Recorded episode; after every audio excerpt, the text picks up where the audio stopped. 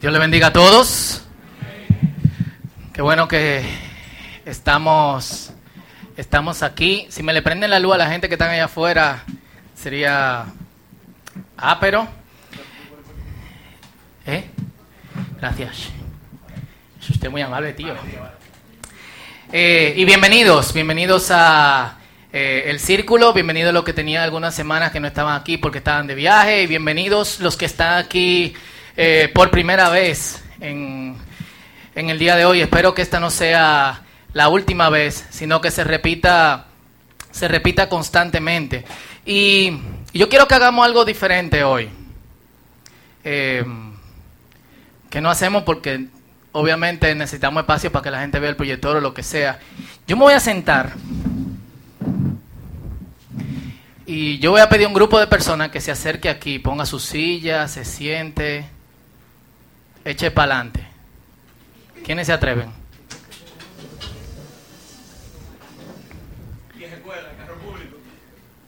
Denle para acá, exacto.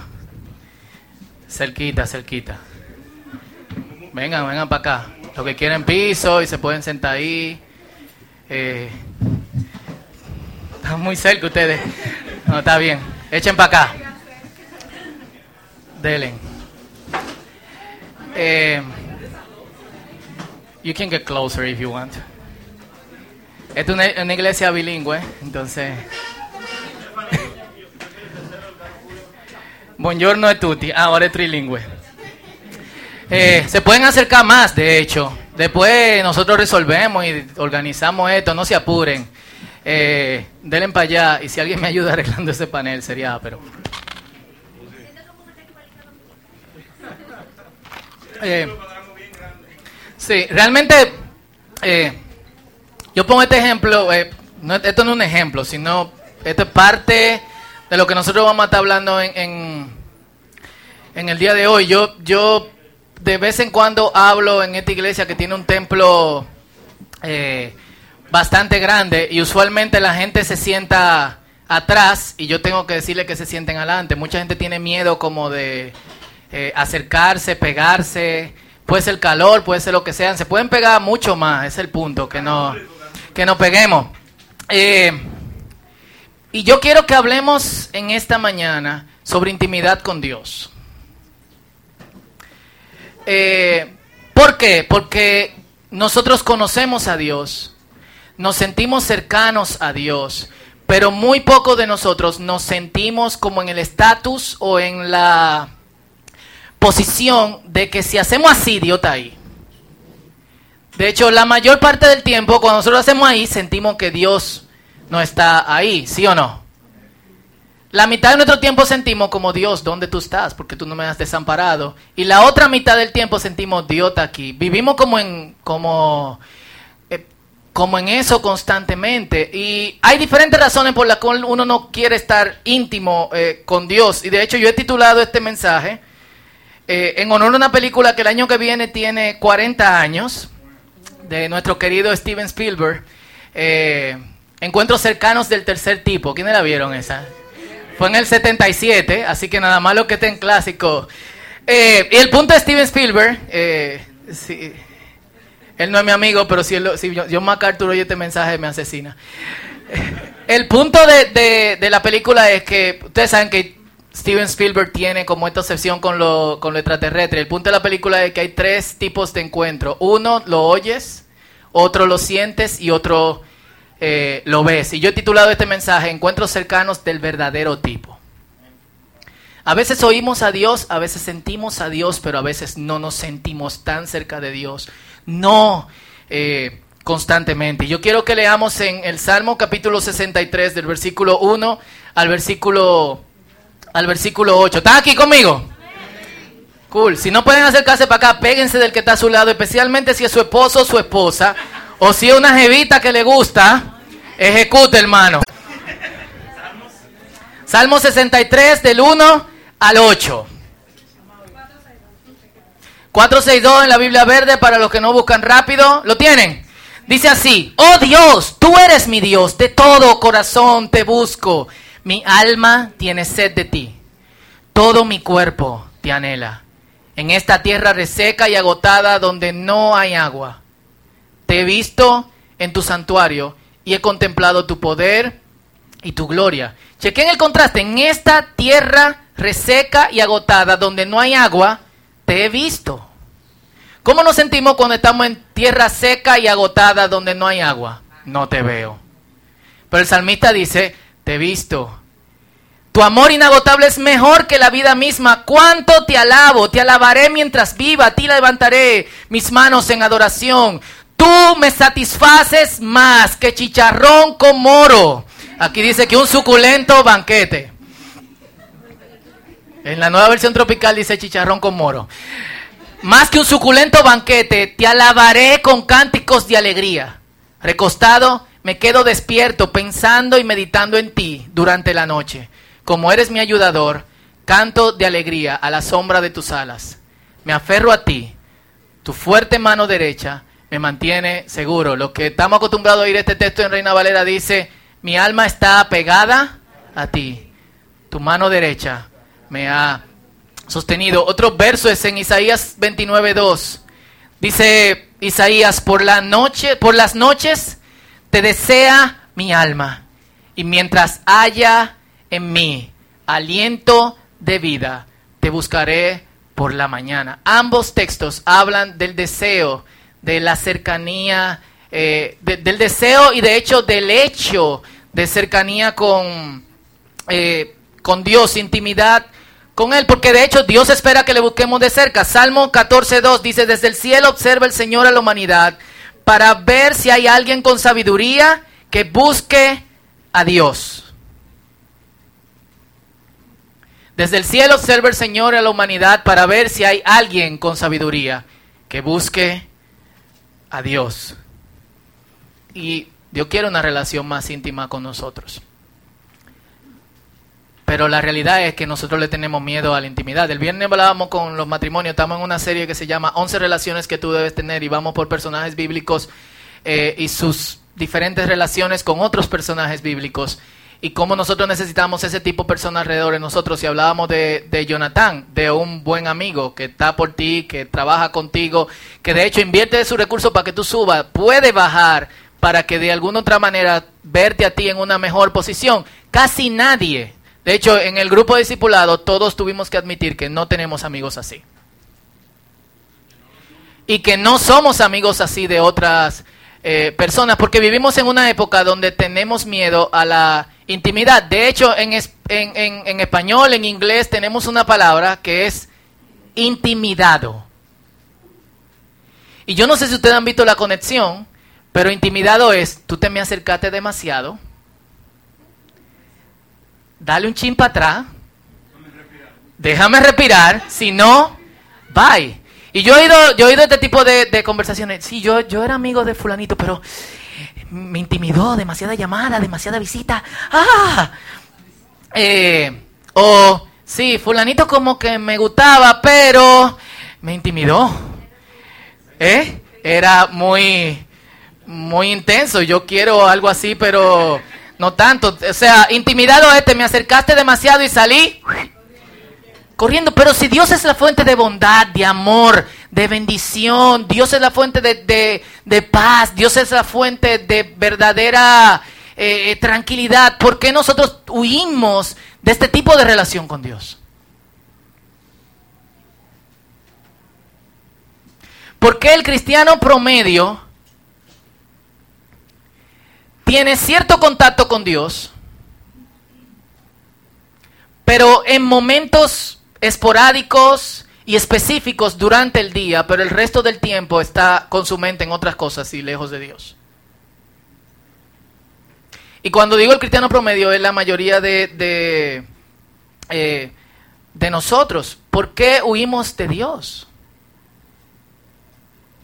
¿Por qué lo reducimos a estos espacios eh, esporádicos. Yo he puesto tres razones y, quiero que la exploremos, principalmente todas. Nosotros somos indiferentes a la grandeza de Dios. ¿Qué ustedes creen que significa eso?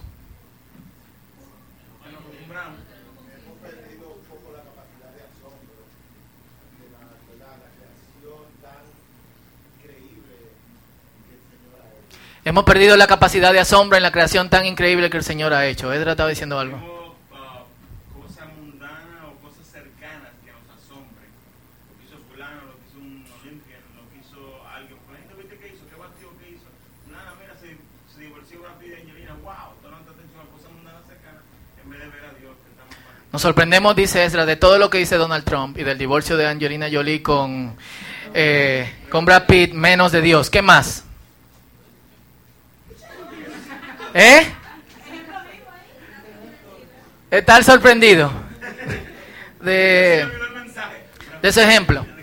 Eh, de alguna otra manera nosotros nos acostumbramos a que Dios es grande y de hecho nosotros creemos que Dios es grande, pero no creemos que Dios actúa con grandeza en cada cosa de nuestra vida. Y de hecho la, la raíz del pecado es esta indiferencia a la grandeza de Dios. Porque el pecado nos lleva a actuar por nosotros mismos y a depender de otras cosas en situaciones donde Dios podría actuar con nosotros o, don- o donde nosotros pudiésemos depender totalmente de Dios. ¿O no? ¿O es diferente eso en la vida de ustedes? ¿Pueden hablar? Entonces nosotros deberíamos de todo corazón desear buscarlo eh, constantemente. El Salmo 27.8 y, y vamos a ver varios ejemplos de los salmos porque los salmistas hablan de cercanía y de lejanía, hablan de también del proceso que nosotros vivimos constantemente, de estoy un día te siento, un día no te siento. Y el Salmo 27.8 dice, a mi corazón le has pedido buscar tu rostro y yo, Señor, te busco. ¿Qué es buscar el rostro de Dios? ¿Qué es tener intimidad con Dios? Acercarte tanto que te. Acercarse tanto que Te moleste, que quiere pagar doble pasaje para que quiera pagar doble pasaje para que te, te- te- pegue. Dos, ah, vamos a eso, vamos ampliando ahorita. Dejamos que el día a día nos consuma. Y este quizás eh, la que todos pudiésemos decir que es la más, la más común. Y tú dirías como que el mundo en que nosotros vivimos es más intenso y más diferente que el mundo donde vivían la gente eh, de la Biblia. En el Instituto Bíblico, el, el módulo pasado, estábamos hablando de geografía bíblica. Aquí en el círculo tenemos un instituto bíblico, los que de hecho, eh, espacio promocional, los que de hecho quieren ingresar al primer año, empezamos el primero de noviembre, así que ya ustedes saben, heavy. Y en geografía bíblica, una de las cosas que exploramos era la cantidad de tiempo que una persona pasaba al día haciendo cosas. Por ejemplo, todos los días la gente hacía pan. Pero la harina no estaba en un saco donde tú la recogías y amasaba tu pan, lo, lo, leudaba y lo ponía en el horno, sino que el, grano se mantenía eh, en un- una especie de, de almacén de barro, se sacaba el barro, las mujeres duraban aproximadamente dos o tres horas moliendo esa harina, 30, 40 minutos leudándola y probablemente una hora en, en el horno. ¿Cuánto es eso cocinando? Cuatro, cuatro, cinco, cuatro, cinco horas solamente haciendo pan. Entonces, la gente de la Biblia tenían ocupaciones como nosotros, pero diferentes. Tenían gozo, tenían ansiedad de, de vivir, tenían el sentido de que estaban rodeados de Dios y también el sentido de que Dios no lo estaba eh, rodeando. Pero también ellos como a nosotros se enfrentaban a la realidad de que Dios los estaba buscando. ¿Qué pasó? Está pensando. Exacto, a veces llamamos y dura tanto. Eh,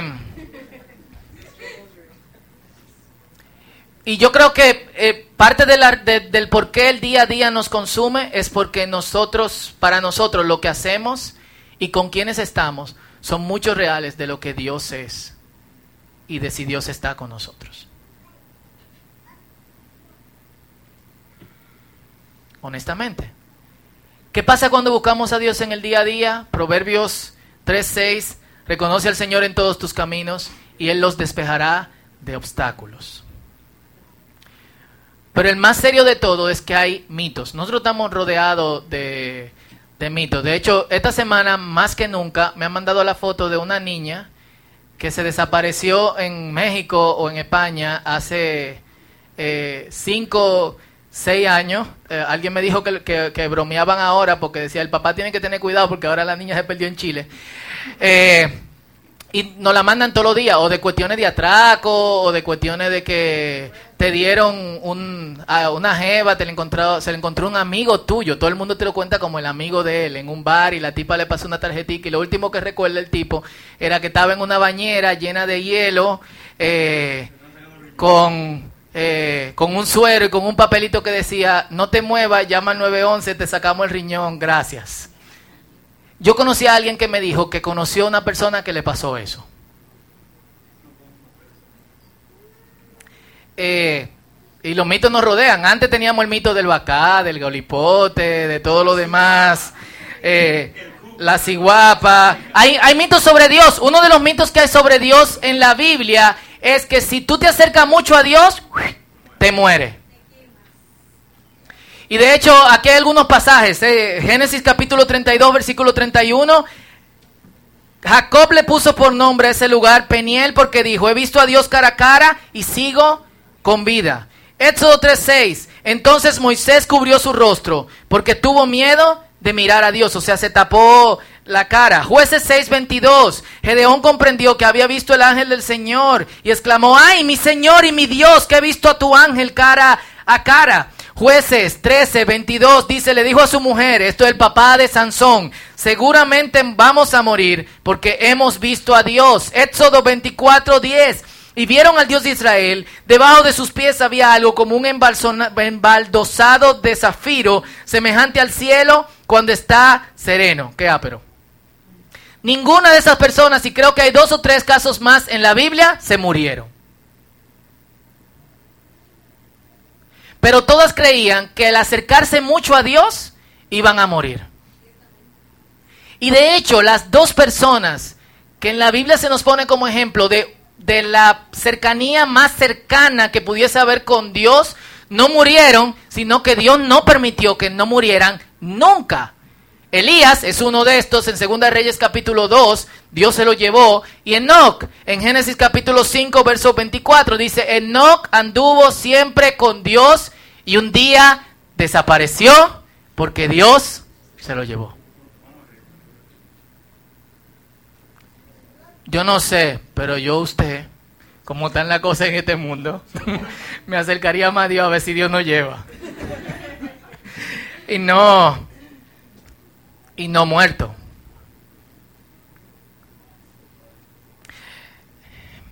Entonces, tenemos de alguna u otra manera, uno, indiferencia a la grandeza de Dios, dejamos que el día a día nos consuma, y eso es un tema más largo porque ponemos prioridad en otras cosas, y tres, está, está el mito. Y yo traduciría ese mito hoy al punto de que muchos de nosotros creemos que unas personas están más cerca de Dios que nosotros.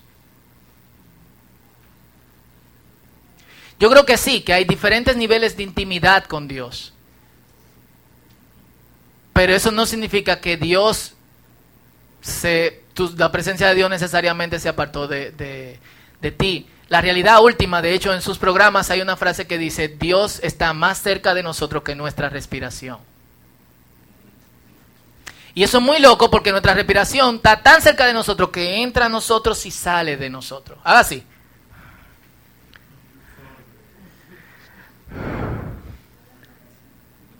Dios está más cerca de ti que eso.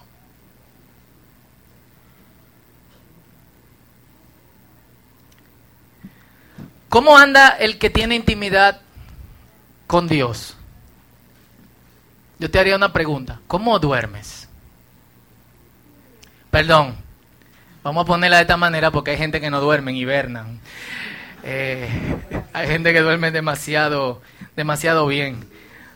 ¿Cómo tú duermes cuando las cosas no van bien?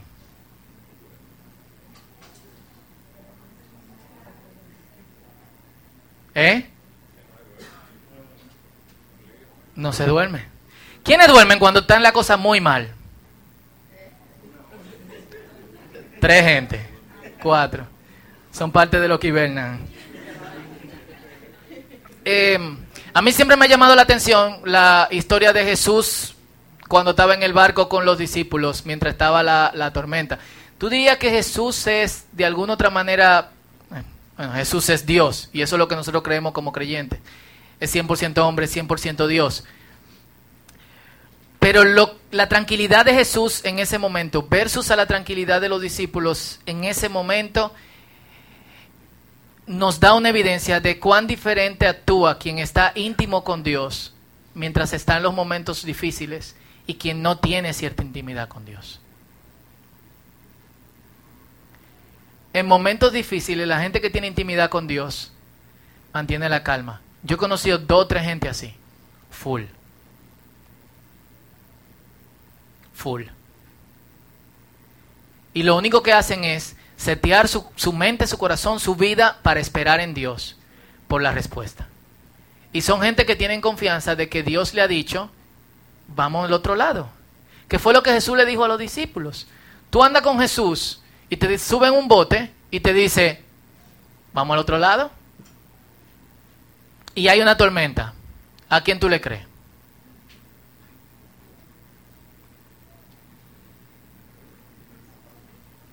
¿Mm? Entonces, ¿cómo anda el que tiene intimidad con Dios? Tranquilo. Pregunto, ¿tienes intimidad con Dios? No es una pregunta, no es algo para que te sienta mal, sino es para que nosotros tomemos acción de alguna otra manera en nuestras vidas. Y yo creo que hay tres formas de acercarnos a Dios. La primera es sentir su presencia a nuestro alrededor. ¿Qué significa eso? Generalmente nosotros oramos en la mañana, decimos amén y en el momento en que nosotros decimos amén terminó nuestra relación con Dios. Los que manejan se suben en el carro y pierden la comunión desde que le pasa el primer motorista. Los que andan en carro público pierden la comunión cuando le dicen al, al chofer, hey, por el túnel. Y el tipo de repente no va por el túnel, sino que sube y coge el tapón de Plaza Lama en la Chulchi lo eh, o lo que sea, o tú pierdes la comunión cuando tú estás haciendo la fila del metro y la gente está empujándote como si fuera un juego de fútbol. Eh, o sea, nosotros decimos amén y en el momento que decimos amén es como... Cambie fuera, señor. Hablamos ahorita. Nítido, ¿sí o no? Y no olvidamos. Si ustedes pueden hacer este ejercicio mañana, ustedes se van a dar cuenta que lo que oran en la mañana, y si no lo está haciendo, ora en la mañana, por favor, y dicen amén, en el momento en que dicen amén, terminó. Entonces dice ella que no digan, no digan amén, le den para adelante.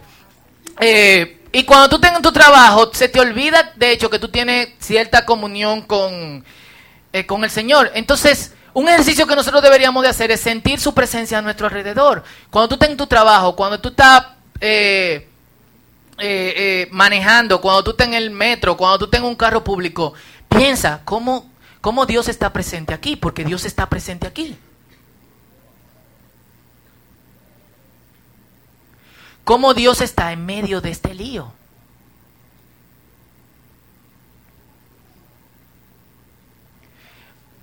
Pregunto, ¿qué beneficio tiene mentarle la madre al motorista que ni siquiera te escuchó? Además de desahogarte, dice Edra. De hecho, eso en vez de desahogarte aumenta tu sentido de impotencia. Claro, porque él llegó vivo. El hecho de que el motorista esté vivo es evidencia de que Dios existe. Y le ha dado otra oportunidad. Eso es lo que yo creo. Entonces cuando te pase, agradecele a Dios que era yo que estaba manejando y es el Señor te está dando. No, no estoy relajando, estoy hablando en serio. El Señor te ha dado eh, otra oportunidad. Amén.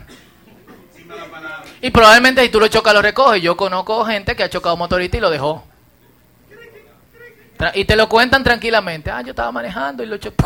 Sentí una cosa que voló. Lo vi, se movió y seguí. ¿Eh? No, yo creo que él debió de orar por...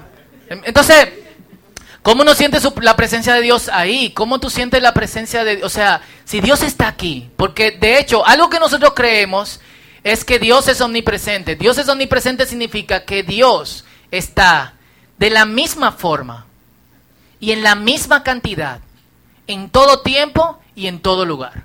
de la misma forma y de la misma cantidad en todo tiempo y en todo lugar. Entonces no es verdad que Dios está más aquí que en otro sitio. Cuando no sentimos a Dios, el problema no es Dios, sino nosotros. Un amigo mío me mandó el otro día un, ejemplo de algo que en lo que él estaba meditando. Y él decía, la, presencia de Dios como el bote de los tres... ¿quién ha ido, ¿Quiénes han ido a los tres ojos? Que hay un bote que se ala con una cuerda. Tú eres ese bote con la cuerda. La presencia de Dios es donde tú llegas. Tú te acercas a Dios o tú te alejas de Dios.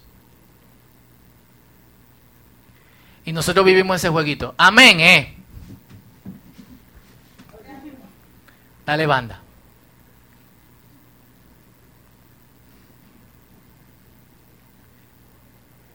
Pero qué tal si nos quedamos conectados con Dios? Y una de esas cosas es cómo Dios está aquí.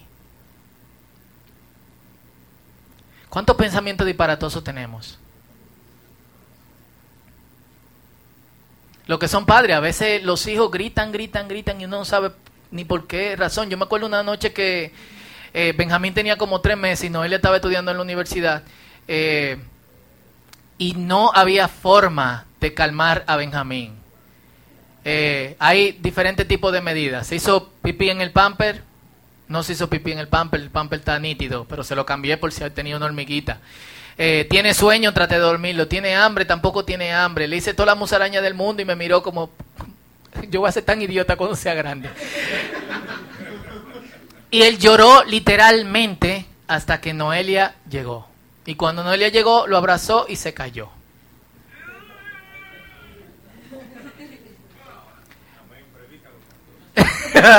Predícalo. Eh, yo no sentía la presencia de Dios en ese momento. Se lo digo. Pero una de las cosas que podemos preguntar es cómo yo siento la presencia de Dios ahí.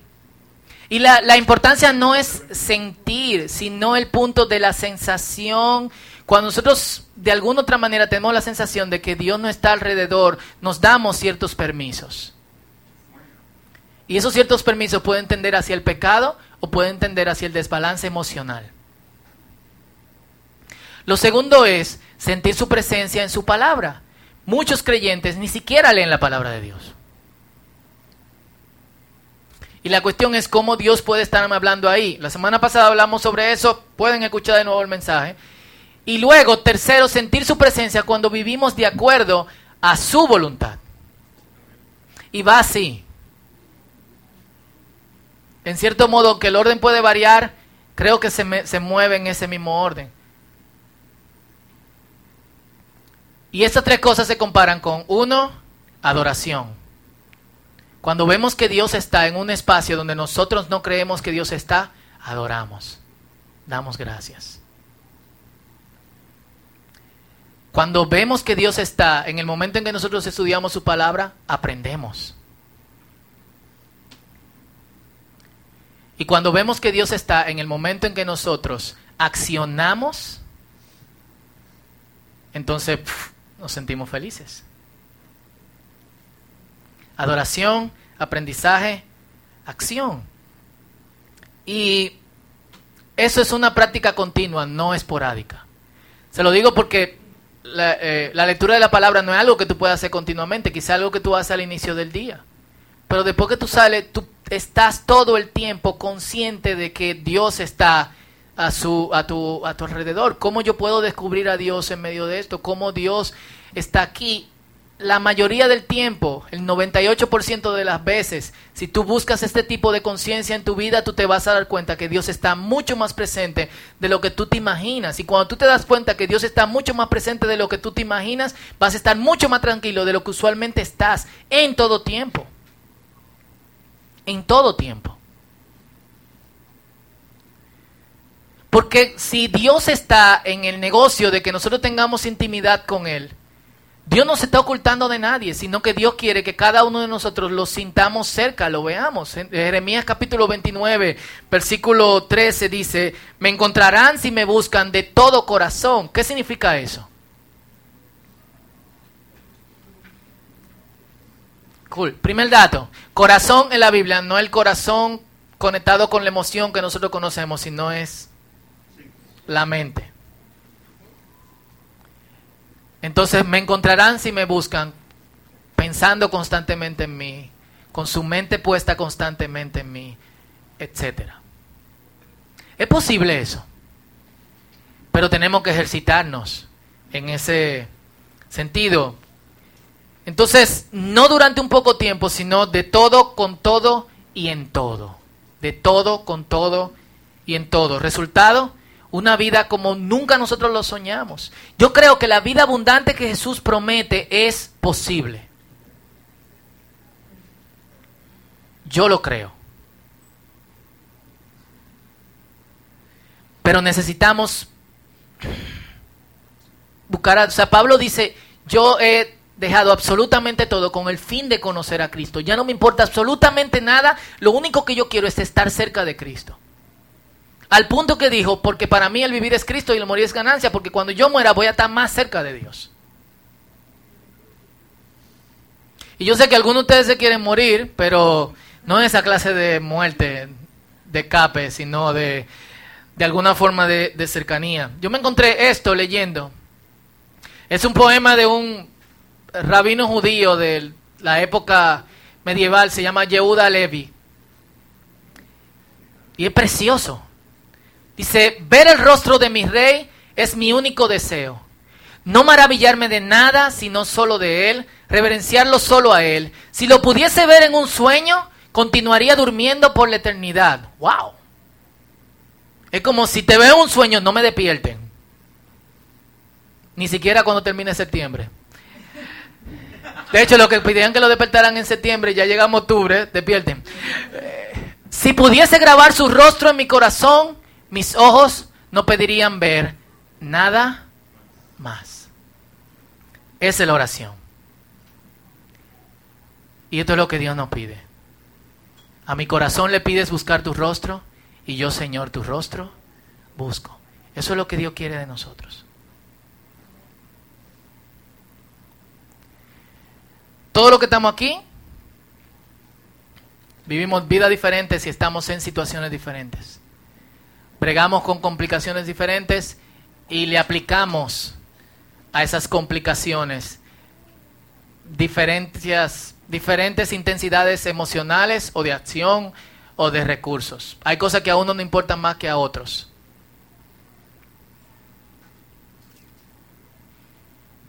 Y quizá tú estás aquí, eh, pero tú te envuelto en una profunda tristeza. O tú estás aquí y probablemente tenga más problemas de lo que el promedio de, de dominicanos tiene. O seguramente esta es la peor prueba de tu vida.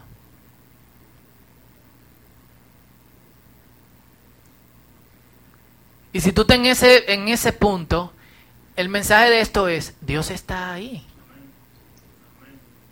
Dios no se fue.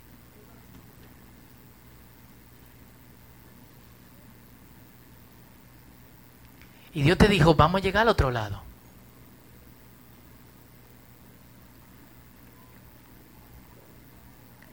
Y si tú estás tan feliz, que tú creas tan citas a Dios,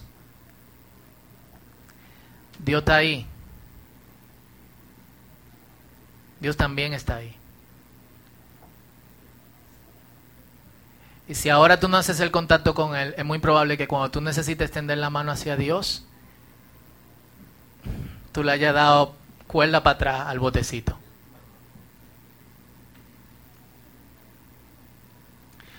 Lo mejor que nos puede pasar como creyentes es nosotros vivir envueltos en, en esto, en cercanía con Dios. Y que hoy nosotros podamos proponernos, yo quiero buscar el rostro del Señor porque Él me lo pidió.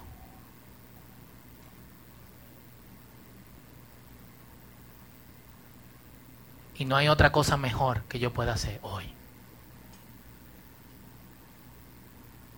Dicho esto, nos queda una sola cosa. Orar.